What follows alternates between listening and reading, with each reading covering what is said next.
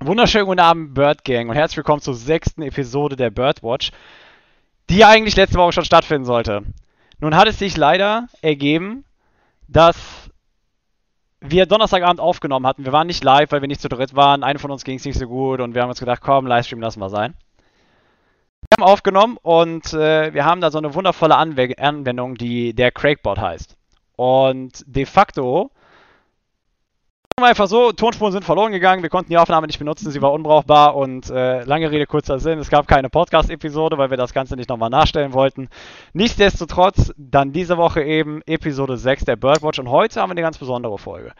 Denn wir hatten uns gedacht, äh, machen wir doch mal einen kleinen Aufruf auf Instagram, zumindest in dem Fall, ähm, und laden einige Community-Member ein um deren Meinung mit ins Boot zu holen. Wenn ihr das nächste Mal dabei sein wollt, schreibt uns auf Instagram, Twitter oder Facebook.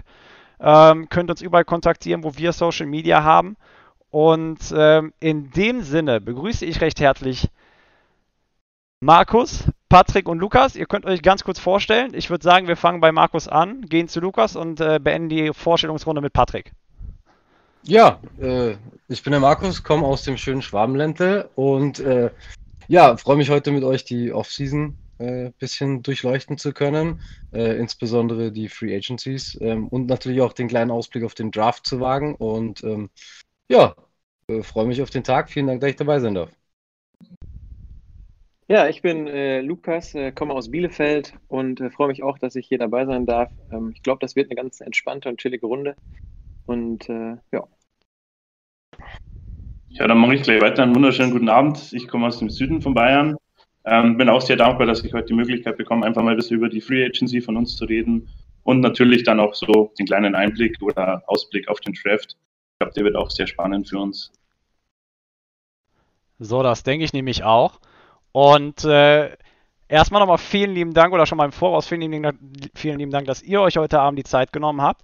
Ähm, und ich würde sagen, wir, wir fackeln gar nicht lange, sondern steigen direkt ein.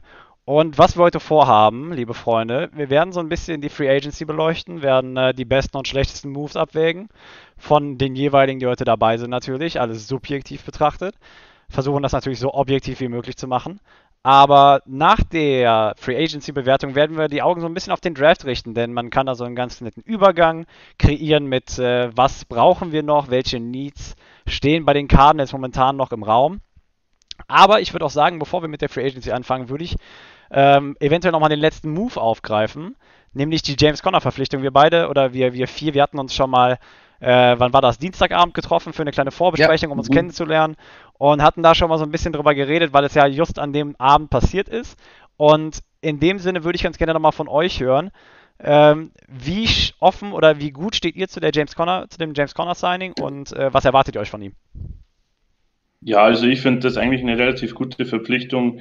So haben wir kein Need, direkt gleich in Draft einen Running Back zu holen. Und ich denke, er passt gut zu Chase Edmonds dazu. Und er ist halt einfach der Bulldozer, der auch mal durch die Mitte gehen kann. Und bei Drake war es halt das Problem, der ist immer nach die, auf, auf die Seite raus. Und ja, da hat er dann kurzen Down einfach nicht bekommen. Und ich glaube, mit Connor haben wir da echt eine günstige Variante bekommen, die auch besser passt als Drake, finde ich. Das finde ich nämlich auch, ähm, ich stimme dir da voll zu, ich sehe das genauso. Ich finde, äh, ich habe mir das mal aufgeschrieben, ein Jahr für 1,75 Millionen ähm, ja. ist für ihn ja, finde ich, billig, weil er, glaube ich, er ist ja auch noch jung, hat einiges im Tank und äh, es ist ein Prove-It-Deal, glaube ich. Ne? Also wenn er sich beweist, mhm. könnte ich mir auch vorstellen, dass er dann nächstes Jahr, wenn der Cap wieder hochgeht, dass er bei den Cardinals länger bleiben könnte. Und ähm, bin ich erstmal so zufrieden mit. Hauptsache, er bringt auch nachher was für uns. Ja, gut, dann äh, starte ich mit der Bold Prediction gleich, äh, gleich am Tag. Ich denke, der macht äh, dieses Jahr die 1000 Rushing Yards. Äh, oh. James Conner war am, am, äh, am Sonntag schon auf meiner Liste, wo ich mir schon ein bisschen Gedanken gemacht habe, welche Free Agents sind auch noch auf dem Markt, welche könnten wir noch holen, ähm, um die offenen Lücken zu schließen. Da stand er ganz oben auf meiner Liste. Kurz danach kam dann die Verpflichtung. Äh, hätte ich so nicht erwartet. Ähm, er hat ein, ein, sehr, sehr starkes First Down äh, Rating, also ist da im, im First Down sehr gut. Ähm, durchschnittlich drei bis, nee, Entschuldigung, vier bis fünf Yards. Ähm, in den letzten drei Jahren äh, spricht, denke ich, auch für ihn. Ähm, er hatte 2018 ja die, die überragende Saison, als Le'Veon Bell gegangen ist. Ähm, daran konnte er jetzt nicht, nicht anknüpfen, wenngleich er trotzdem so solide ist, dass er uns weiterhilft. Und ich denke, äh, Preis-Leistungs-Verhältnis zu Drake ein absolutes Upgrade. Definitiv. Ich meine, wenn wir, wenn wir berücksichtigen, was Drake diese Saison bekommen hätte, ich meine, es waren auch 8 Millionen oder sowas zumindest in die Kategorie. Ich weiß es gerade nicht mehr auswendig. Mhm. Ähm, nichtsdestotrotz, wenn man auch guckt, dass Kenyon Drakes Vertrag bei den Raiders dieses Jahr der höchstbezahlteste ist für jeden Running Back, der in der Free Agency ein neues Zuhause gefunden hat. Äh, ich denke, da sind wir sehr gut aufgestellt mit einem 25-jährigen James Conner, der die letzten zwei Jahre oder zumindest letztes Jahr hinter der 31 schlechtesten, also wirklich ne, super Keller, äh, Run-Blocking Offensive Line bei den Pittsburgh Steelers laufen musste. Und ich glaube, er hat ja auch in seiner Pressekonferenz gesagt, äh, er fühlte sich, also es fühlte sich richtig an, zu den Cardinals zu gehen. Er erwartet sich einen ja, Fresh Start, sagt man ja so umgangssprachlich. Und äh, insofern können wir da, glaube ich, nur gespannt sein, ähm, inwiefern James Conner und Chase Edmonds und äh, weitere Running Back-Kandidaten, die eventuell noch über den Draft oder halt in Persona von äh, Jojo Ward oder ähm, oder Ino Benjamin. Benjamin, Benjamin, genau, von der ASU, letzt, letztes Jahr Siebtrunden-Pick. Äh, eventuell werden die ihren Spot erkämpfen können. Ino Benjamin hat ja zum Beispiel auch schon sein äh, Interesse kundgetan, sage ich mal, seine Chance zu bekommen, aber ich meine, eine Chance muss immer noch verdient sein am Ende des Tages. Also mal gucken, was dieses Jahr in den OTAs und in den Trainingscamps äh, so möglich ist für ihn vor allem. Ähm, er war ja auch sehr gehypt, kommt ja auch von der ASU und äh, von der Arizona State University, Hometown Product und äh, wird ja auch nicht umsonst zumindest von sehr vielen Arizona Cardinals Fans gehypt. Also man kann nur das Beste für ihn zumindest hoffen. Äh, ich habe ganz schnell eine Frage. Ähm, Markus, glaubst du denn, dass äh, Chase Edmonds damit auch die 1000 knackt oder siehst du, dass äh, Connor mehr holt als äh, Edmonds dieses Jahr? Ich denke schon, dass Connor mehr holen wird, weil er, denke ich, im, im, im Rush dann öfters eingesetzt wird. Ich äh, denke, Ed Edmonds wird eher als Receiving Back dann genutzt. Ähm, wenngleich das eine super Ergänzung ist. Und was mir einfach gut gefällt, ähm, der Spot 16 im Draft wäre mir einfach zu früh für einen der beiden Running Backs gewesen, während ich das Gefühl hätte, dass wir in der zweiten Runde ähm, nicht mehr einen der Top 3 äh, äh, Running Backs bekommen hätten. Insofern gefällt mir das ganz gut, dass wir jetzt mit Connor die Lücke vorm Draft schließen konnten. Definitiv. Ich meine, um noch einen kleinen Dämpfer zum Abschluss hinzuzufügen, Verletzungshistorie bei Connor natürlich so ein bisschen ne, Fragezeichen. Hat sich ja jetzt auch bei einem äh, ATV, also Quad-Unfall, erstmal irgendwie eine, eine, Fußverletzung zugezogen. Turf Toe heißt es zu Englisch. Ähm, aber er sagte zumindest, dass das alles ordentlich heilen würde und dass er zur Saison auf jeden Fall wieder fit wäre. Und äh, insofern, Verletzungen wollen wir natürlich nicht hoffen, dass sie auftauchen, aber ich sage es immer wieder, passieren trotzdem. Gut. Bisschen Zeit hat er ja noch fit, fit zu werden. Ja. Bisschen Zeit hat er. Bisschen Zeit hat er noch, ja. Lukas, was war deine Frage? Äh, ab Juni, meine ich, habe ich gelesen, soll er wieder äh, verfügbar sein. Ab so. Juni soll er wieder ja. verfügbar sein und ich glaube Ende Mai, ich glaube Ende Mai sind die ersten Trainingscamps angedacht. Ähm, von daher, das passt ja dann eigentlich zeitlich ziemlich gut. Und kommen wir zum nächsten Programmpunkt, Freunde. Gehen wir, gehen wir doch direkt äh, zur, sag ich mal, weiteren äh, oder zu einem weiteren Blick auf die Free Agency über. Ähm, und ich würde das Ganze gerne, ich meine, ich glaube, wir haben alle durchgerattert und wissen es im Schlaf und können es aus dem FF sagen, was die Cardinals dieses Jahr alles in der Free Agency gemacht haben, wer dazugestoßen ist, wer, wen wir verloren haben an die Free Agency. Und äh, deswegen möchte ich gerne mit der Frage einsteigen, welcher Verlust oder welcher ist der größte Verlust, den die Cardinals in der Free Agency gemacht haben, in Form natürlich von welchem Spieler wird uns, sage ich mal, am ehesten wehtun, den wir verloren haben? Also ich würde jetzt mal sagen, allein von der, von der Historie her ist es ähm, Patrick Peterson. Er hat zwar jetzt nicht mehr so die Leistung gebracht ähm, die letzten Jahre, aber ich denke einfach, er war in der Community und ähm, das, glaube ich, war so, wo ich sage, das ist der größte Verlust. Alle anderen sind auch schade, aber haben mir eigentlich sehr guten Ersatz dafür gefunden. Ja. Würde ich mich direkt anschließen. Ne? Also ich glaube, wir sind uns da alle, alle drei einig. Ähm, was er für die Cardinals und die die Organisation getan haben, äh, hat, ist äh, einzigartig. Wenngleich man natürlich sagen muss, er hat leistungstechnisch abgebaut. Ähm, äh, wurde insbesondere letztes Jahr vorgeworfen, dass er die Tackles nicht mehr mit der Konsequenz angeht, wie wir es von ihm gewohnt sind. Ähm, also diese klassische Shutdown-Corner war im letzten Jahr und auch im vorletzten Jahr nicht mehr so, wie wir es von ihm kannten. Ja. Ähm, insofern aus Leistungsgründen, denke ich, ist die Trennung äh, vertretbar. Die Frage wäre gewesen, für was für ein Geld hätten wir ihn unter Umständen mit dem Bonus, äh, dass er einfach ein Cardinal ist, ähm, hätten sein können. Insofern, glaube ich, können alle Parteien ganz gut leben. Und ich glaube, er ist nicht unglücklich, in den Farben zu spielen, in der er bei LSU schon gespielt hat. Ähm, insofern, ja, wünschen wir ich ihm alles Gute. Stimme ich dir vollkommen zu. Ich muss sagen, 10 Millionen für ein Jahr für Pat P gemessen an seinen Leistungen fand ich ein bisschen krass. Ja. Ähm, hätte ich so nicht erwartet. Äh, ich bin auch äh, ganz offen und ehrlich, ich kann es verstehen, dass die Cardinals gesagt haben, sorry, aber äh, auch wir mögen dich, hat ja sogar Steve Keim nachher gesagt in der Pressekonferenz, wir mögen dich, aber ähm, das tut weh, dich jetzt gehen lassen zu müssen. Der war ganz klar zu teuer. Ich glaube, dass er, wenn wir äh, im Draft für einen äh, Cornerback gehen äh, würden, dass er ein richtig guter Mentor hätte sein können. Aber äh, ich würde das jetzt einfach mal anknüpfen an, den, äh, Malcolm, an die Malcolm Butler-Verpflichtung. Ich glaube, dass wir damit auch jemanden haben, der ist äh, ein Veteran, der kann die Jungen gut aufziehen, der weiß, äh, was die erlernen müssen, was der große Schritt ist von der, vom College hin zum, äh, zum NFL-Football. Ähm, deswegen tut weh, aber äh, ist jetzt so. Ja, vor allem, wenn man von Malcolm Butler spricht, ich glaube, er weiß es wenn, wenn es einer weiß, wie der Weg ist und wie es sich anfühlt, dann Malcolm Butler, weil ich weiß nicht, wem habe ich die Story letzte Zeit, war es nicht sogar euch. Ähm, Malcolm Butler kam als, war bei euch, Malcolm Butler kam als einer aus so einem absoluten Mini-Trainingscamp Ende August, wo, sag ich mal, Restbestände abgearbeitet worden sind ähm, und wurde dann halt eben von den Patriots gedraftet und hat in seinem ersten Jahr dann eben auch im Super Bowl äh, dieses, ja, eines der besten Plays in der Super Bowl-Geschichte hingelegt.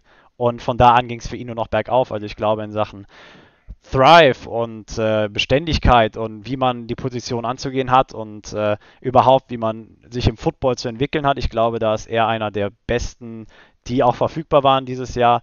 Ähm, und ich denke, wenn man dann auch noch äh, von der, äh, aus einer öko ökonomischen Sicht her argumentiert, äh, von der Preissicht her das Ganze betrachtet, ja. ich denke, Malcolm Butler hat letztes Jahr eines seiner besten Jahre gespielt in seiner Karriere. Bei den Titans hätte er plus 10 bekommen, plus 10 Millionen. Ich glaube, es waren sogar 12,5. Und dann zeigen wir ihn für dreieinhalb und äh, mit Incentives kann es bis nach 6 Millionen hochgehen, glaube ich. Oder ja. bei den Verträgen blickst du irgendwann mhm. nicht mehr durch. Tut mir leid, wenn ich jetzt die falschen Zahlen durchgegeben habe. Aber wenn ich schaue, was dann, genau. Aber wenn ich schaue, was dann Patrick Peterson bekommen hat, ich muss sagen, das ist definitiv ein Upgrade. Man muss das ja vorsichtig sagen. Ähm, und in der Note natürlich auch nochmal anzumerken, dass es wirklich schade war, dass so viele Patrick Petersons Namen am Ende wirklich durch den Schmutz gezogen haben, einfach aufgrund der Leistung, die er in den letzten beiden Jahren hingelegt hat. Klar, das waren keine Primetime-Performances mehr, aber einfach nur einen Spieler aufgrund der Leistung seiner letzten beiden Jahre zu bewerten und zu sagen, cuttet ja. ihn, ohne zu berücksichtigen, was er die Jahre davor für den Verein und auch für die Community getan hat, fand ich so ein bisschen, das ist sehr, sehr untergegangen. Und das fand ich sehr schade, wie es dann, sich dann das dann am Ende, sage ich mal, getrennt hat. Und äh, in dem Sinne schließen wir das Thema Patrick Peterson ab. Es sei denn, Lukas, du hast noch einen anderen Verlust aus unserem Roster in der Free Agency, der uns sehr, sehr wehtun könnte? Ähm, wer mir gerade so einfällt, ich bin, ich fand es ein bisschen schade, dass wir Trent Sherfield nicht gehalten haben. Ja. Ich fand, ähm, im Special Team war er äh, ein wirklicher Gewinn. Ähm, ich kann mich an ein, zwei Big Plays erinnern, die er im Special Teams getan hat und er war nachher auch als Receiver ein bisschen aktiv, als es hinten raus ein bisschen dünn wurde. Ähm, Jetzt ist er bei den 49ers ein direkter Division-Rivale. Den gönne ich ihnen nicht, sagen wir es mal ganz offen, wie es ist. ähm, aber ich glaube, da war halt so ein bisschen, bei den Cardinals war er halt ganz klar der Special-Teamer. Und äh, er möchte halt ein Receiver sein und nicht nur ein Special-Teamer. Dann, ähm, wenn da die beiden so Parteien sich nicht einig werden können, dann ist das leider so. Aber ich finde es schade, weil ähm, er schon gut war. Ich denke, vielleicht könnten wir, könnten wir noch in einem Satz auf jeden Fall Dan Arnold erwähnen. Ähm, ja. Nicht nur, weil Tight End äh, noch ein, eine der wenigen Needs vor dem Draft für uns darstellt, vor allem weil er sich in der letzten Saison immer ähm, ja, stetig gesteigert hatte. Und ähm, ja, Stand jetzt wird er uns fehlen. Jetzt mal gucken, was noch passiert auf der Tight End Position. Richtig, ich glaube, zu Dan Arnold darfst du sogar zwei Sätze verlieren, wenn ich ehrlich bin. Man hat ja auch zum Ende des Jahres gesehen, wenn Cliff Kingsbury will, dass Titans Impact haben, dann, dann kann das der Fall sein oder dann ist das der Fall. Und der hat ja auch zum Ende des Jahres immer mehr Plays gemacht, wurde ins Play äh, oder überhaupt ja in die Plays eingebunden. Ähm, und wie du sagst, da Titans momentan noch einer der Needs ist, den die Cardinals haben. Ähm, notable auf jeden Fall, notable. Und ich denke auch, dass äh, wir merken werden, dass Dan Arnold nicht mehr auf unserem Roster ist. Aber ich finde, ein Spieler, der leider sehr, sehr untergeht, ist Hayson Reddick. Und ja.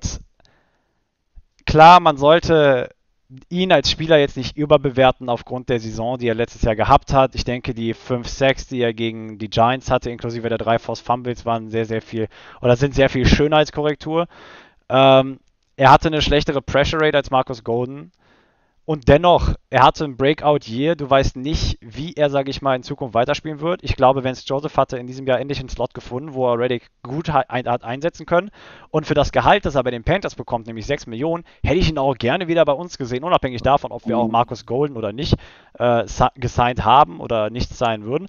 Ähm, weil Marcus Golden wurde auch zu einem familienfreundlichen Vertrag gebunden an die Cardinals. Ich glaube, der hätte auch für, für einen Apfel und ein Ei für uns gespielt.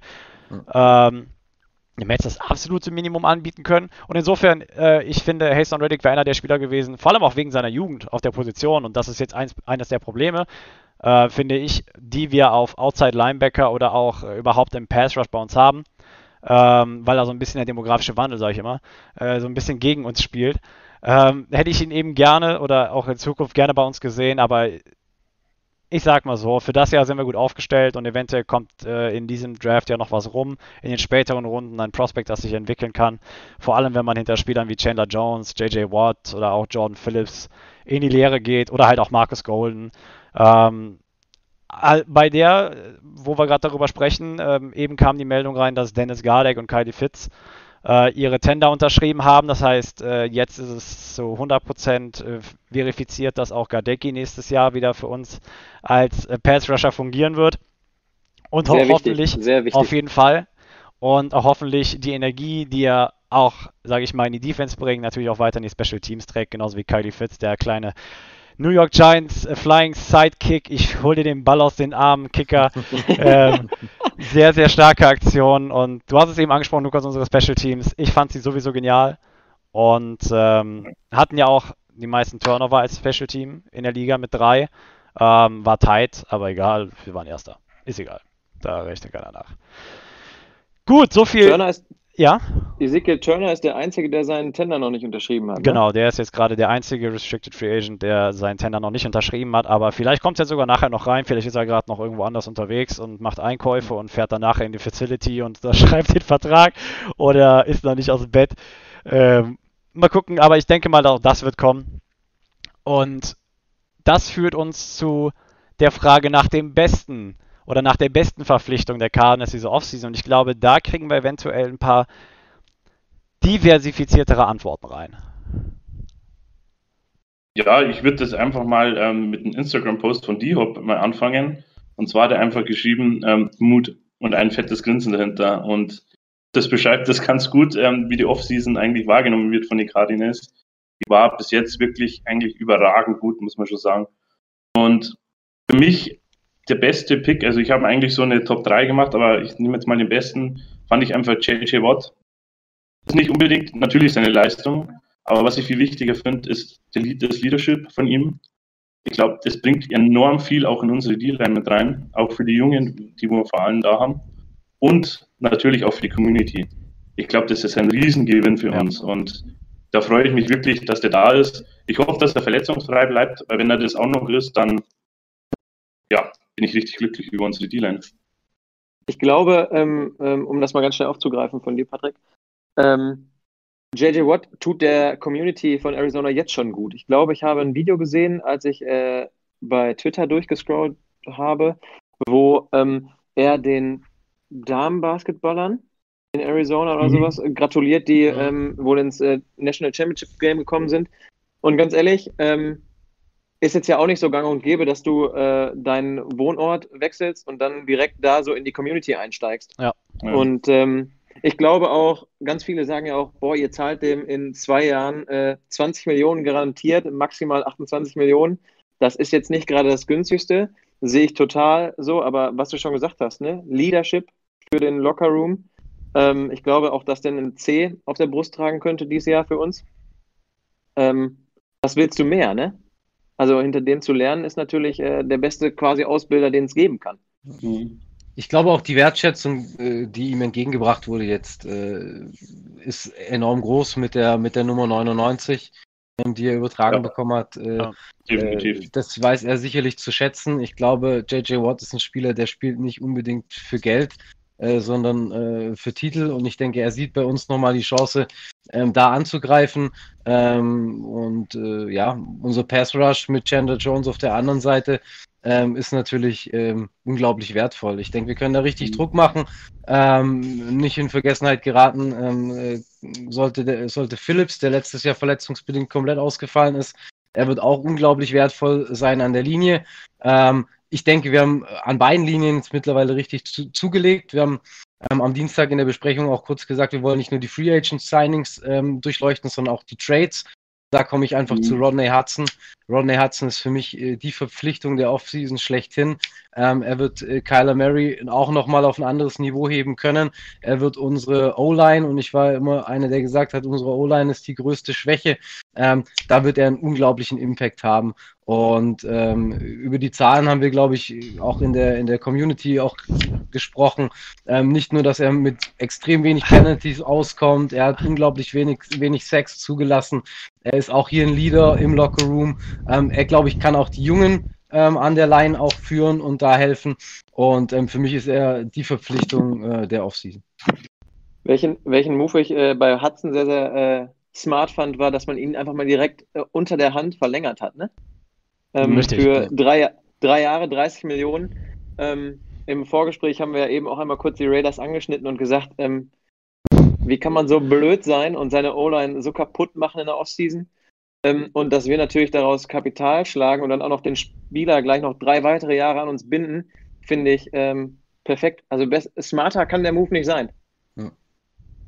Vor allem, weil die Trauer schon groß war, als Philip Linsley ähm, äh, zu den Chargers ging. Also da war ich ein bisschen, bisschen deprimiert, dass sich dann ja. die Möglichkeit mit Rodney Hudson eröffnet hat und wir zugeschlagen haben, ist bombastisch.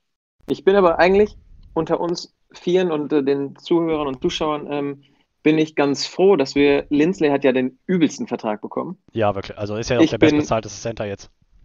Ja, und ich bin ehrlich gesagt froh, dass wir in diesem Wettbieten dann äh, irgendwann raus waren.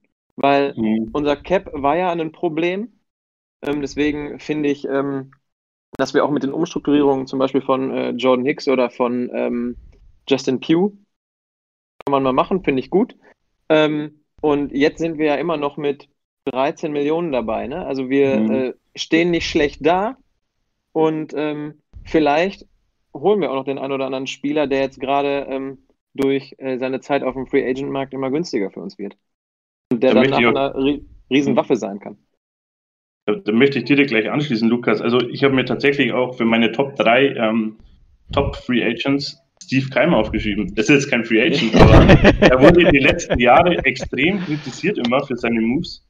Natürlich auch im Draft. Aber ich fand dieses Jahr oder auch schon letztes Jahr mit dem Trade für D-Hop wirklich super Verträge ausgehandelt. Und auch die Signings und die Trades, ich muss sagen, die waren die letzten Jahre, die letzten zwei Jahre wirklich sehr gut mit wirklich billigen Verträgen wo wir auch was aufbauen können für Kyler äh, während seiner Rookie-Laufzeit noch. Und ich denke, wer, wer, wer Steve Keim äh, auch bei All or Nothing gesehen hat, ist ein unglaublich sympathischer äh, Mensch, ja. ein Familienmensch. Ich glaube, der kann sich auch sehr, sehr gut mit, mit Arizona ähm, identifizieren. Ähm, klar, er hat auch mal daneben gegriffen, äh, insbesondere bei den Drafts, darüber haben wir auch gesprochen. Ähm, das passiert, ja. Ähm, nichtsdestotrotz, äh, wenn ich an die Hop denke, ähm, da hat er einen, einen, sehr guten Job gemacht und bringt uns jetzt einfach in die Lage, äh, mindestens ein Playoff-Contender zu sein. Ich glaube, sehr guter Job ist sogar noch untertrieben. Ich glaube, er hat sie alle finest. Und ja. ich glaube, wir haben sehr gut davon profitiert, dass da einiges im Hagen war mit äh, Bill O'Brien und den Texans als äh, Franchise. Aber ich meine, bist selber schuld, wenn du einem einem Mann oder einer Person so viel Macht in deinem Unternehmen gibst und Head Coach und GM zugleich ist und es funktioniert einfach nicht. Und Bill O'Brien hat das super bewiesen und wir sind da definitiv ähm, ans bessere Ende geraten. Und wenn man guckt, wo die Texans jetzt stehen und wo sie vor zwei Jahren standen, ich habe letztens eine Palette an YouTube-Videos gesehen, die getitelt waren, ähm, wie die Houston Texans äh, ihr Team gegen die Wand gefahren haben, Part 1. und dann Part 2 und Part 3, ich meine, das war eine komplette Demontage. Ähm, der einzige Spieler, du noch da hast, ist Deshaun Watson und äh, was mit ihm momentan los ist, äh, brauchen wir, glaube ich, nicht ansprechen. Ich glaube, das haben wir schon zu Genüge besprochen. Eine Zeit noch, noch zu Rodney Hudson. Du hast es angesprochen eben, äh, bombastische Stats. Er hat in 10 Jahren 10 Sacks zugelassen und hatte nur drei Flaggen. In 10 Jahren. Nein, nein, nein, okay, warte. das zweite war falsch. Er hatte drei Flaggen in fünf Jahren. Ich weiß jetzt nicht, wie es davor aussah, aber es können nicht, also es können nicht wesentlich mehr sein. Ähm, es sind weniger Flaggen als Mason Cole letztes Jahr. Und, okay. und, nur um das in Relation zu setzen, Justin Pugh hatte letztes Jahr neun Flaggen. Allein in einem Jahr neun. Und da einfach, ich glaube, das zeigt einfach das Kaliber von Rodney Hudson und was ein Spieler er ist. Und ja. äh, Insofern, Rodney Hudson wäre auch auf meiner Liste aufgetaucht. Ähm, Patrick, was ist denn, äh, um der Vollständigkeit halber, was ist denn der dritte Free Agent, wenn nicht äh, jetzt auf einmal äh, Cliff Kingsbury um die Ecke kommt, der wieder kein Free Agent ist, so wie Steve Keim, aber ähm, was, ist denn dein, was ist denn dein dritter Pick gewesen? Also, ähm, Butler finde ich extrem gut. Ähm, einfach, wir haben auf Corner was gebraucht und da bringt uns äh, Butler einfach auch die Erfahrung und auch, du hast es vorhin schon angedeutet, er hat letzte Saison seine beste Saison gespielt und ich denke, da kann er bei uns definitiv auch drauf äh, anknüpfen. Also bin ich wirklich sehr froh, dass wir da solchen, solchen Spieler bekommen haben. Ja, also vielleicht da nochmal, weil, weil da ich ein bisschen einen anderen Blick drauf habe. Ähm, ich finde die Verpflichtung von Malcolm Butler klasse. Insbesondere nimmt es uns den Druck jetzt vor dem Draft, den Need Nummer 1 mit Cornerback zu adressieren zu müssen. Ähm, Preis-Leistung haben wir drüber gesprochen. Ähm, die Stats im Wesentlichen das Thema Tackle. Da hat, ähm, äh, hat er einen super Job geleistet. Ich glaube aber, Jonathan hat vor zwei Wochen hier bei der Birdwatch äh, auch schon mal gesagt, ein äh, guter oder guter Cornerback ähm, muss weniger tackeln. So, ähm, er profitierte da sicherlich nicht unbedingt vom Pass Rush der Titans, der war einfach quasi nicht vorhanden. Ähm, den, den, können wir ihm bieten. Wir haben Chandler Jones, wir haben JJ Watt. Ähm, nichtsdestotrotz habe ich so ein bisschen das Manko in der Speed. Er war noch nie der schnellste ähm, äh, Malcolm Butler. Ähm, er hat auch sicherlich durch das Alter ein bisschen an Speed verloren. Wenn wir da ein Kaliber von äh, DK Metcalf, wenn wir an äh, Tyreek Hill denken, ähm, ich glaube, da ist er äh, einfach nicht mehr in der Lage, da, da auf dem Niveau zu spielen. Deshalb, äh, wenn wir nachher zum Draft kommen, ähm, der Need Cornerback ist weniger geworden, aber er ist immer noch vorhanden. Ähm, insofern bin ich dankbar für die Verpflichtung, äh, wenngleich ich schon noch das ein oder andere Manko an, an, an Malcolm Butler sehe. Vielleicht kurz zu dem Speedpunkt direkt. Ähm, das war auch, glaube ich, mit einer der größten Kritikpunkte, die äh, gerichtet worden sind an die Verpflichtung von Malcolm Butler. Aber ich selbst finde, das kompensiert er so ein bisschen dadurch, dass er halt wirklich sehr physisch spielt. Ähm, er jammt die Receiver sehr, sehr häufig. Ja, also er presst sie, er gibt ihnen nicht viel Raum. Und er spielt unglaublich clever. Also ich finde, sein Football-IQ ist unglaublich hoch äh, auch aufgrund eben der Erfahrung, die er hat. Und ich finde, da, solange er das, äh, sage ich mal, aufs Board bringen kann, äh, bin ich damit einverstanden. Ich meine, seine Coverage Grade von PFF war über 70 plus und ähm, die 100 Tackles kamen natürlich dadurch zustande, dass er auch sehr physisch gegen den Run spielt und ähm, hat es ja auch in seiner Pressekonferenz gesagt. Äh, er scheut nicht davor zurück, äh, sage ich mal, Dog Mentality, hat er es genannt, ähm, da reinzugehen und sich ja wirklich die Hände schmutzig zu machen. Und äh, wie du gesagt hast, ich glaube, der Tennessee Titans Pass Rush, der hat natürlich keinem von äh, der, keinem von den Mitgliedern aus der Titans Secondary irgendwas Gutes getan letztes Jahr. Und schwuppdiwupp wird Jadavian Clowney für 10 Millionen an die Browns gegeben, aber das ist ein ganz anderes Thema. Ich, hey, sorry, aber damit kann ich nicht umgehen. Ich verstehe nicht, wieso man Jadavian Clowney immer noch mit 10 Millionen bezahlt. Aber anderes Thema.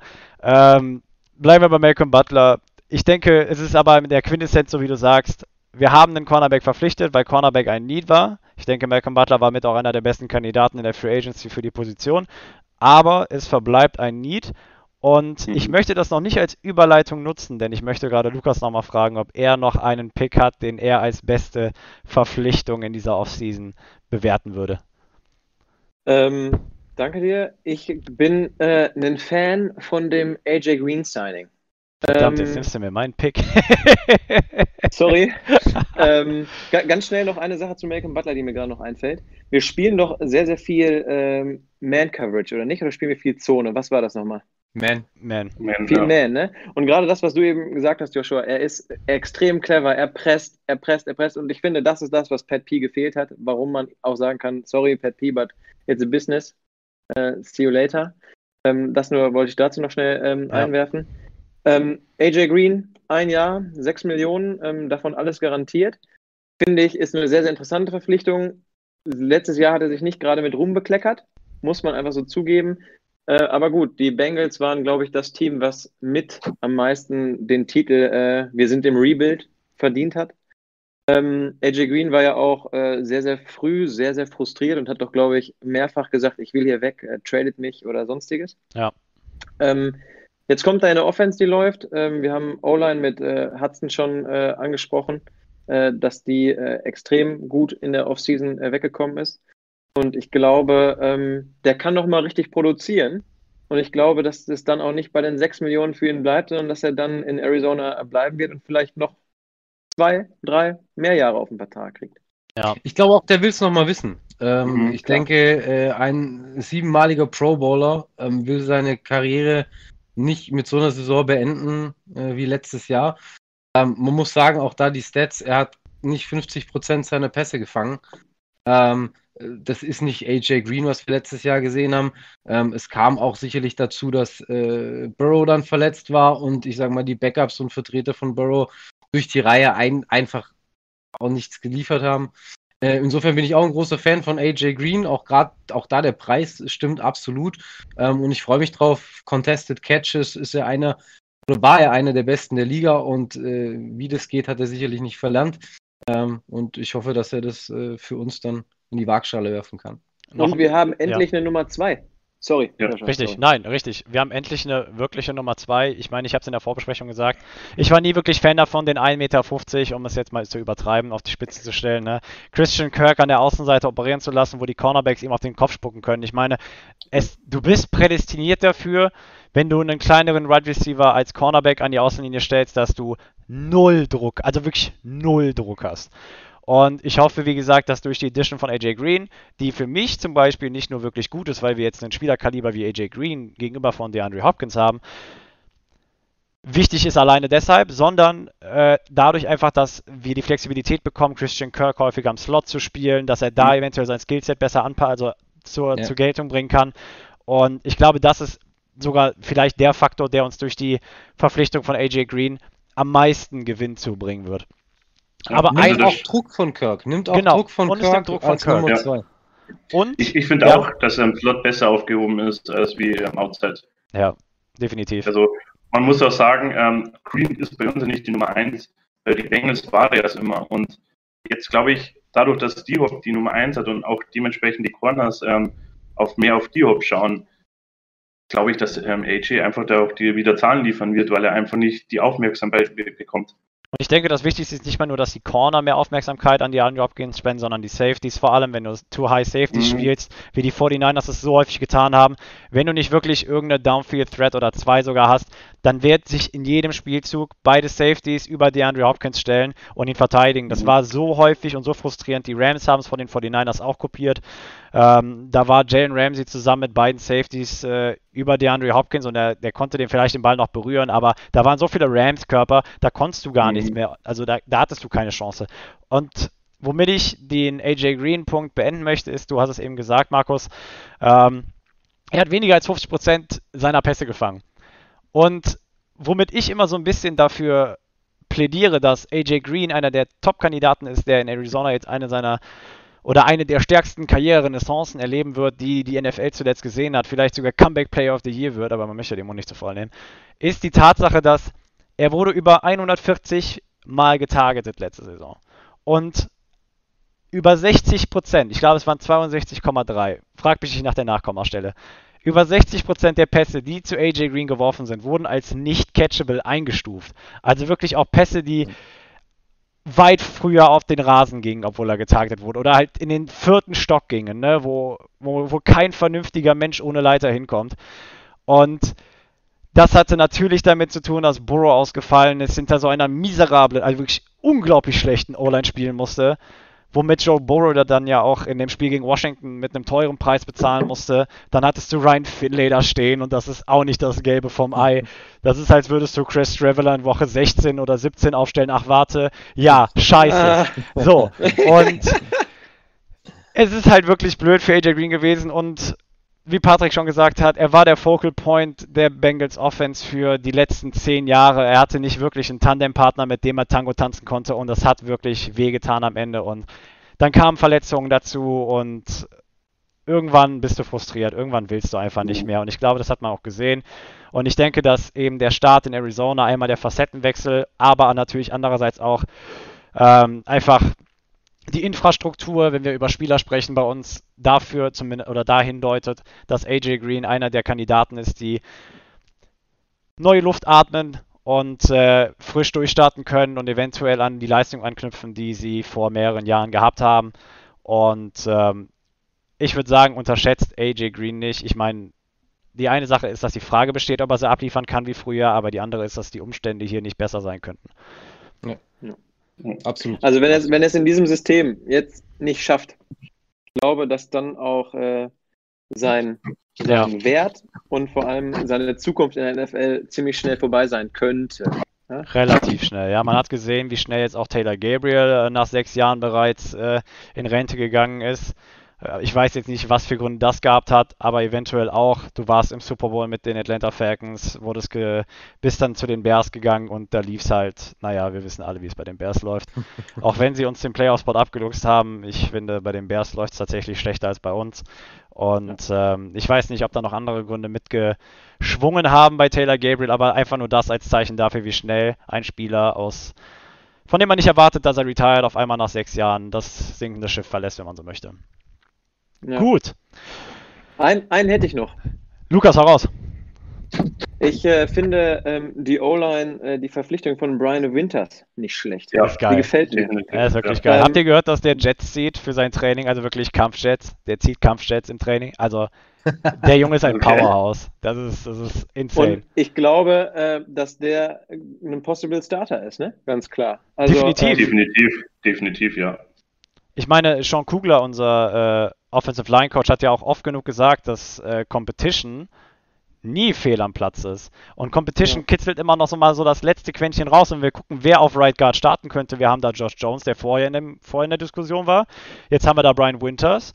Und wir haben natürlich noch Max Garcia, den wir auch ge wieder geresendt haben. Und ich glaube einfach, dass, wenn Competition im Raum ist, das, das triggert nochmal irgendwas in dir, dass du sagst, komm, jetzt spielst du nochmal eine Potenz stärker, Potenz besser.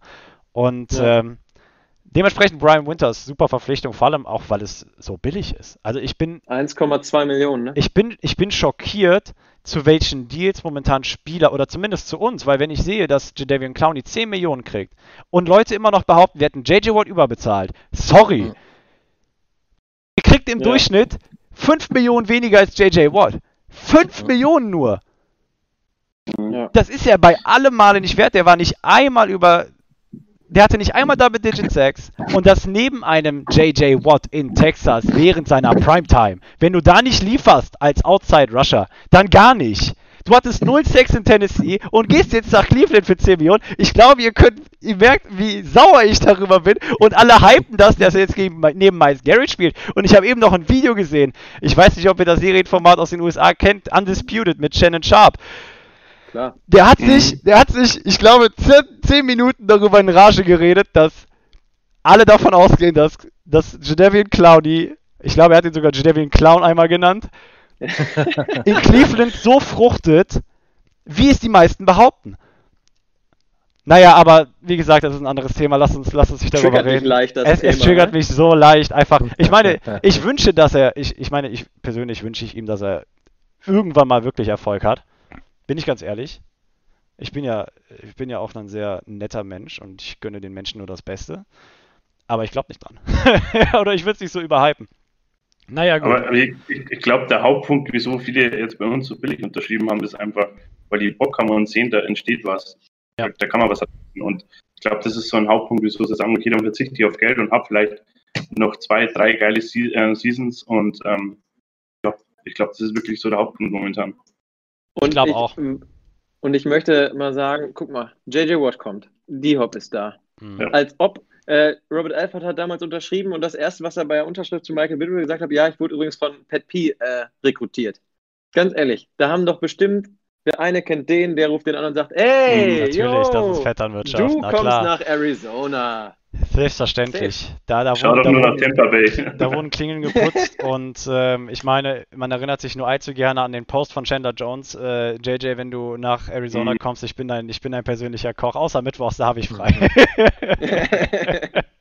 ja, ja, nicht schlecht. Sehr, sehr gute Anekdoten, da werden wir nächstes Jahr auf jeden Fall bestimmt nochmal drüber quatschen. Aber kommen wir jetzt Jetzt haben wir keine direkte Überleitung, aber das ist mir relativ wumpe. Äh, kommen wir zu den Needs, die die Cardinals immer noch haben und in dem Punkt auch so ein bisschen auf die Erwartungen, die, die, die wir zumindest an die Cardinals äh, bezüglich des NFL-Drafts stellen. Heute in 14 Tagen werden wir live gehen.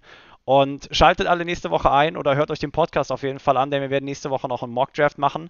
Eine Woche bevor der Draft, sage ich mal, vonstatten geht der letztmögliche Zeitpunkt für uns, da nochmal ein bisschen was einzubringen. Aber wir hatten uns zur Brust genommen, auch das Thema nochmal ein bisschen zu beleuchten heute Abend. Und in dem Sinne möchte ich das Wort direkt an, äh, ich würde sagen, Markus geben.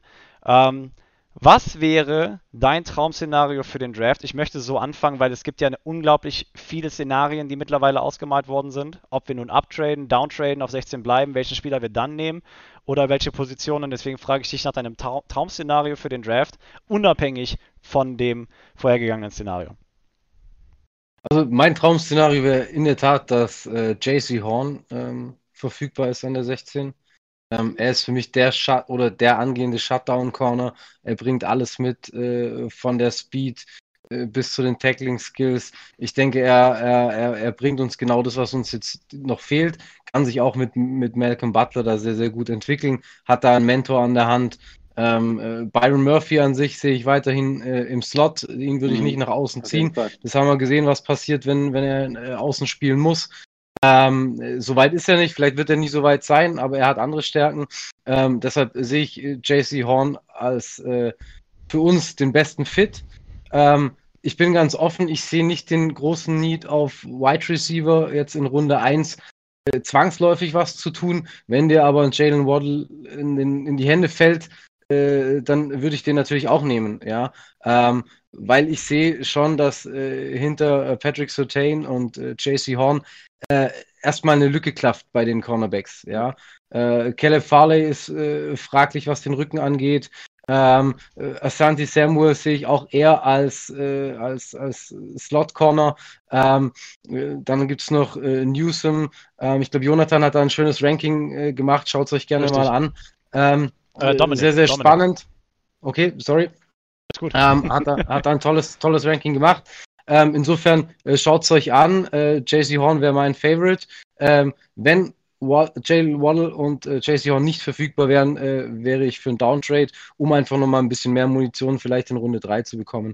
Ähm, aber Cornerback adressieren, ähm, dann auch das Thema vielleicht in der zweiten Runde in Richtung Edge oder, oder Wide Receiver gehen. Ähm, ja, das wäre so mein Szenario.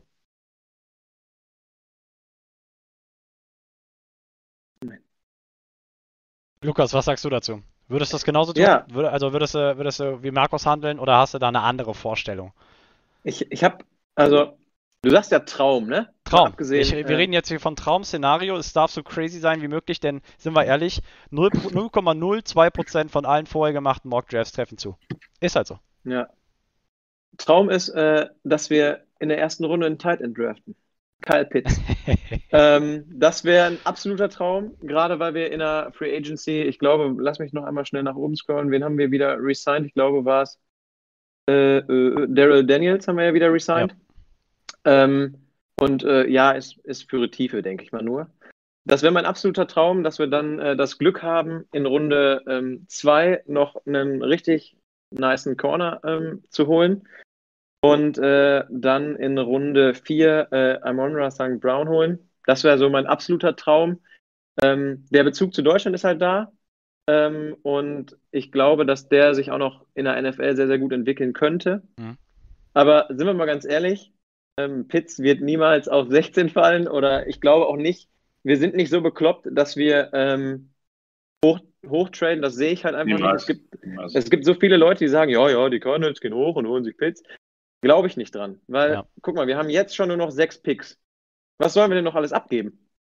Wir wollen ja nicht dastehen wie die Seahawks am Ende, die nur noch drei Picks haben. Also um konkret also, zu werden, ich meine, Peter Schrager von Good Morning Football ähm, hat ja den Mockdraft, sage ich mal, in den Raum geworfen, wo wir anstelle 7 hoch sind für Kyle Pitts. Ähm, ich denke, Solange das wäre natürlich. Deswegen, also ich, ich glaube schon, dass, er, dass das halt ein In-Draft-Szenario war. Also ich denke mal, dass du machst den Trade nur, wenn er an 7 verfügbar ist. Dann, dann rufst du die Lions an und sagst, hey Freunde, wir wollen hoch, weil wir wollen Pitts haben. Ähm, aber der Preis in seinem Draft war halt der Erstrunden-Pick nächstes Jahr sowie der Drittrunden-Pick nächstes Jahr. Also das waren die, die, beiden, die beiden Picks, die wir abgeben mussten. Und ähm, ich denke mal ganz kurz, um das Szenario um Uptrade abzuschließen. Ich denke, es ist sehr, sehr teuer, vor allem für die Versäumnisse, die wir im Draft die letzten Jahre gehabt haben. Ich denke, einige Draft-Picks verdienen sehr, sehr schlechte Schulnoten, wenn man so möchte, von uns. Und ähm, da können wir eigentlich jeden Pick gebrauchen, wenn man so möchte. Ähm, und vor allem mussten wir in Runde 1 punkten. Und man sieht es, letztes Jahr haben wir Isaiah Simmons gedraftet und hatte nicht wirklich den Impact, den man sich eventuell von einem First Round erwarten möchte. Zumindest auch nicht in Percentage Play, also Percentage äh, Snaps Played oder sonst irgendwas.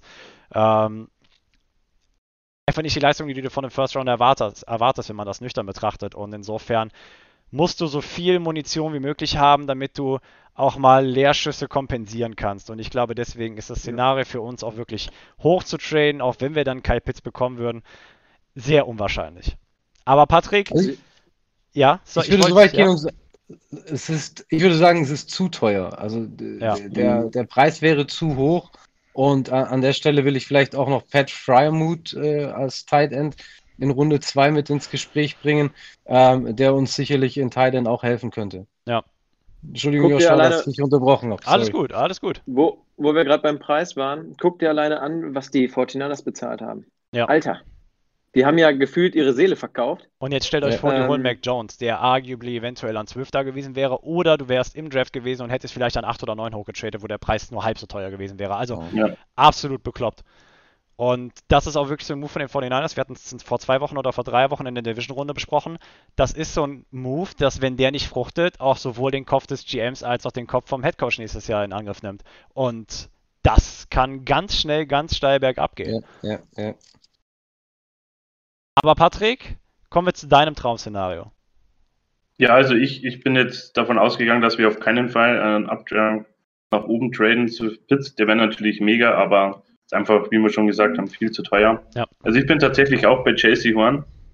Ähm, ich würde in erster Runde auf jeden Fall einen Cornerback nochmal nehmen. Einfach da, um ähm, einen Jungen, der jetzt nochmal lernen kann. Und äh, ich glaube, ähm, da kriegen wir auch echt noch einen guten auf in der Position. Und dann ab Runde 2 würde ich dann Richtung Wide Receiver gehen. Ähm, was ich aber noch sagen will, ich glaube, dieser Draft heuer ist einfach so unsicher aufgrund von Corona. Ähm, viele haben Opt-outs. Ähm, die Pro Days kann man nicht wirklich bewerten, als wie äh, in, in, wenn sie vor Ort gewesen wären beim Combine. Also von dem her würde ich da ein Hochtraden einfach mal ausschließen, weil das einfach zu unsicher ist. Ja. Also Chelsea One, wenn wir den am 16 bekommen, wäre ich absolut glücklich. Definitiv und ich, ich werde jetzt keinen konkreten Pick nennen, sondern ich versuche so ein bisschen mehr in die Theorie abzutauchen.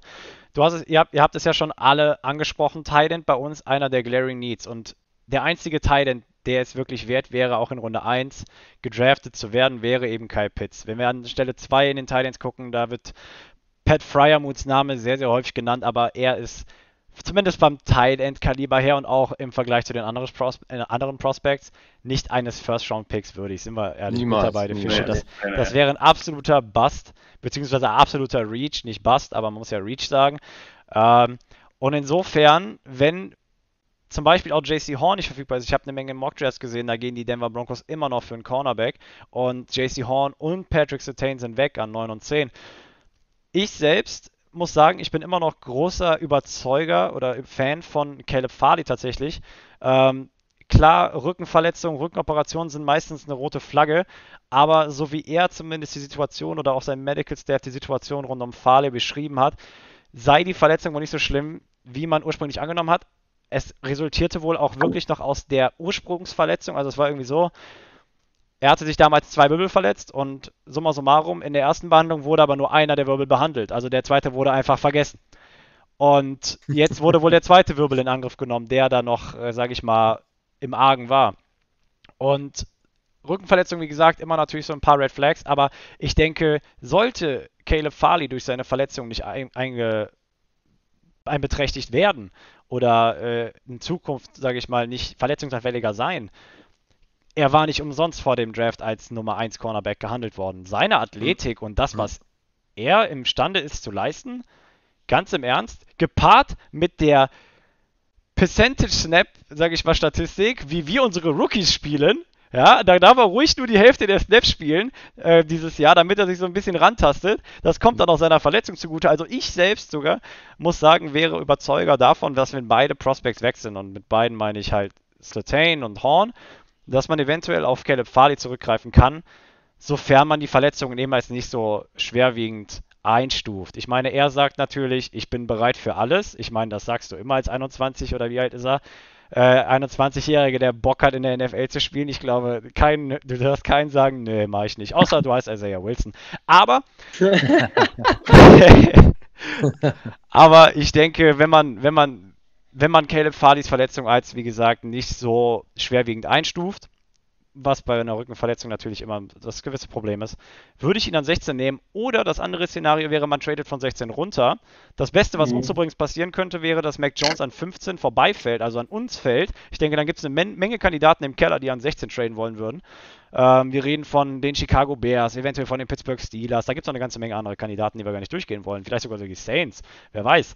Ähm, ich denke, da würde das Telefon öftermals bei den Cardinals klingen. Und ähm, wenn man sich dann zum Beispiel die Injury History von Farley anschaut, dann könnte er dann sogar eventuell an den Spot fallen, an den wir runtertraden. Und das wäre eine Win-Win-Situation, denn wenn wir dann zum Beispiel einen Third-Round-Pick in äh, Return bekommen würden, dafür, dass wir runtertraden, steht Absolut. auf einmal Tight-End-Namen wie Brevin Jordan oder Hunter Long im Raum, ja. die wir dann in Runde 3 oder eben 4 draften könnten. Also deswegen, um auf mein Traum-Szenario jetzt zu sprechen zu kommen, nachdem wir so ein bisschen Theorie abgedeckt haben, runtertraden, einen vernünftigen Pick machen, ob es Greg Newsom ist, der mir auch sehr gut gefällt auf Cornerback. Übrigens eher absurde Statistik. Er hat ein Passer-Rating von 26,2 oder 22,6. Ich habe da immer so einen Zahlendreher drin. Zugelassen bei Third Downs. Das ist schlechter, als wenn der Quarterback den Ball absichtlich in die Pampa wirft. Ja. So. Und äh, absurde Statistik. Also Newsom auch auf jeden Fall ein Cornerback, der mir sehr gut gefällt. Aber unabhängig davon, runtertraden, einen Third- oder Fourth-Round-Pick gewinnen, um dann auch den Need bei Titan zu adressieren. Das wäre mein Traum-Szenario. Und wir sind in Runde 2, was den Pick angeht, jetzt sogar noch flexibler durch die Verpflichtung von James Conner. Eine Menge haben Leute in Runde 2 ja. gesehen. Äh, eine Menge haben Javonte Williams genommen, einfach weil er vom Running Back-Typ genau das widerspiegelt, was auch James Conner widerspiegelt oder Nick Chubb. Ähm, er ist so ein bisschen der, ich laufe dich um und mach dich mürbe. Running Back und ich nehme dich noch 5 Meter mit. Das, da kennt er gar nichts. Und insofern, das wäre mein Traum-Szenario. Und dann haben wir halt, wie gesagt, noch wirklich sechs, den Sechstrunden-Pick und die beiden Siebenrunden-Picks. Und wenn man da eventuell noch auf einen Returner oder sowas zurückgreifen könnte, ähm, weil unser Return-Game, wir hatten es auch schon besprochen, nicht heute, aber in den Folgen vorher, war nicht das Beste der Liga. es, war, es war irgendwo ganz weit unten im Keller. Wir haben nicht mal 10 Yards pro Return hinbekommen, aber egal. Wenn man da irgendwie noch so ein flinkes Äffchen findet in Runde 7, wäre ich sehr, sehr glücklich.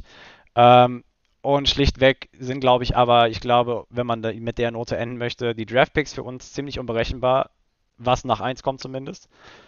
Einfach weil wir mittlerweile durch die Free Agency Signings in einer Position sind, die uns so viel Flexibilität gewährt, dass man wirklich nach Value gehen kann und weniger nach Need draften muss. Das war etwas, was auch Dominik, unser Draft-Experte, nenne ich ihn immer, weil er sich ich glaube, er hat sich mehr Tape angeguckt, als er sich mit dem Studium befasst hat letztes Semester. Das ist unglaublich. ähm, er ist einfach absoluter Draft-Junkie und ähm, er predigt es all night long. Wenn du in den Draft gehst, du solltest am besten gar keine Needs haben und immer nur nach Value gehen und das ist die beste Draft-Strategie, die du fahren kannst. Und insofern bin ich da sehr, sehr froh darüber, wie die Free Agency bis jetzt verläuft. Eventuell kommt noch, oder ich rechne zumindest noch mit einem weiteren Cornerback-Signing, vielleicht aber auch nach dem Draft äh, oder höchstwahrscheinlich erst nach dem Draft. Und in dem Sinne würde ich sagen, sofern ihr nicht noch ein letztes Wörtchen habt. einen Punkt habe ich noch, da bin ich eben kurz hängen geblieben. Wir haben ja so ein bisschen äh, Steve Keim als äh, Patricks Free Agent äh, gelobt. ähm, wir, wir haben jetzt auch viel gehört von wegen, äh, da sitzen zwei auf dem Hot Seat. Und zwar Cliff und er. Ja. Ähm, gerade weil wir das heute auch nochmal so gesagt haben, das ist auch mein ganz klares Gefühl. Ich glaube nicht, dass ein Steve Keim so sehr auf dem Hot Seat sitzt wie ein Cliff Kingsbury. Weil Cliff ist der, der unten am Spielfeld dran steht und die Calls playt, äh, ja. die Calls äh, gibt. Ähm, und ich glaube, wenn es diese Saison wieder erwartend, äh, trotz dieser mega geilen Offseason bisher, nicht ähm, laufen sollte, dann werden wir uns von einem Coach verabschieden. Mhm. Äh, auch vor dem Hintergrund, wo Steve Keim herkommt. Ne? Der hat bei uns als Scout angefangen und sich hochgearbeitet. Ja. Ähm, besser geht's nicht. Der kennt die Facility in- und auswendig also ich würde sogar sagen, ähm, natürlich hoffe ich nicht, dass die äh, Saison schlecht verläuft, aber wenn sie schlecht verlaufen sollte, ähm, hoffe ich einfach, dass man äh, so vernünftig ist und an Steve festhält und wenn dann sagt, so, lieber Cliff, war eine schöne Zeit mit dir, du hast es dir während unseren Drafts immer sehr entspannt gemacht in deinem schicken Haus, aber ähm, das war's für dich. äh, ich denke, das war ja auch ein Diskussionspunkt, der vor allem nach der Saison natürlich, nach dem enttäuschenden Ende, sehr, sehr sehr, sehr, sehr debattiert worden ist. Und ähm, ja. ich denke auch, dass vor allem nach einer Free Agency Period oder nach den letzten beiden Jahren, Patrick hat es ja eben gesagt, die, was Steve Keim da abgeliefert hat, ist schlichtweg crazy. Und ich hatte Podcast gehört, da wurde die Frage gestellt, ob man Steve Keim momentan halt oder über die letzten Jahre hinweg, was er halt jetzt oder wie er jetzt die Karten jetzt aufgebaut hat, als Top 10 Free äh, General Manager sehen würde. Und die Antwort war ganz klar ja, wenn er nicht im Draft so eine Niete wäre. So. Und ähm, ja. ist halt so. Und dementsprechend, wenn es jetzt sogar noch im Draft funktionieren sollte und wenn man dann eben diese Free Agencies unter Berücksichtigung nimmt, dann stimme ich dir 100% zu, hat Steve Keim dann eine sehr, sehr angenehmere Basis als Cliff Kingsbury. Ich denke, er steht auf jeden Fall unter Leistungsdruck. Mhm. Ähm, denn wenn es mit dem Kader nicht funktioniert, dann mit keinem, also dann kannst, musst du halt einen neuen Trainer bestellen, ist halt so. Ich meine, Sean McVay macht etwas oder Kyle Shanahan, die, die zaubern etwas mit Spielern, die bei weitem nicht das Talent, zumindest, sage ich mal, wovon man ausgehen würde, ähm, haben wie das, was wir haben. Und trotzdem gelingt es ihnen, das, was sie können, besser aufs Spielfeld zu bringen, als das, was unsere Spieler, sage ich mal, in der Lage wären zu leisten. Und da muss man eben beim Coaching-Staff ansetzen. Ja. Ähm, natürlich sagen dann die Spieler, das ist auch unsere Schuld, keine Frage. Ähm, aber als Coach bist du in der Verpflichtung, deine Spieler so einzusetzen, dass sie ihr Skillset und ihr Value am besten zur Geltung bringen können. Und man hat es, und ich denke, Hassan Reddick ist das beste Beispiel. Man hat gesehen, was passiert, wenn du ihn auf die Position stellst, für die er gemacht worden ist, die er sein Leben lang gespielt hat. Und wie er dann acceleraten kann, wenn es denn der Fall ist. Und ich denke, auf die Note beenden wir den heutigen Podcast. Und ich möchte mich bei euch dreien vor allem bedanken, dass ihr euch die Zeit genommen habt. Markus, Patrick und Lukas, vielen Dank. Gerne. Okay. Vielen Dank, dass wir da sein durften. Wir ja. werden das Format auf jeden Fall nochmal wiederholen. Ähm, vielleicht ja sogar mit euch dreien in derselben Kombi nochmal, aber wir versuchen natürlich so ein bisschen Rotation reinzubringen und noch mehr aus der Community einzubinden. Gut, bleiben wir dabei. Ähm, wie gesagt, nächste Woche steht ein Mockdraft an. Wir haben nur noch zwei Wochen bis zum NFL-Draft. Die Zeit fliegt. Ich weiß nicht, wie es euch geht, aber es ist verrückt. Ich denke aber auch, da hat eine Menge mit Homeoffice und ich kann die Tage manchmal nicht benennen in der Woche, weil ich so durcheinander bin. Aber solange ich weiß, wenn der Podcast abends stattfindet, ist alles gut. Ähm, und in dem Sinne,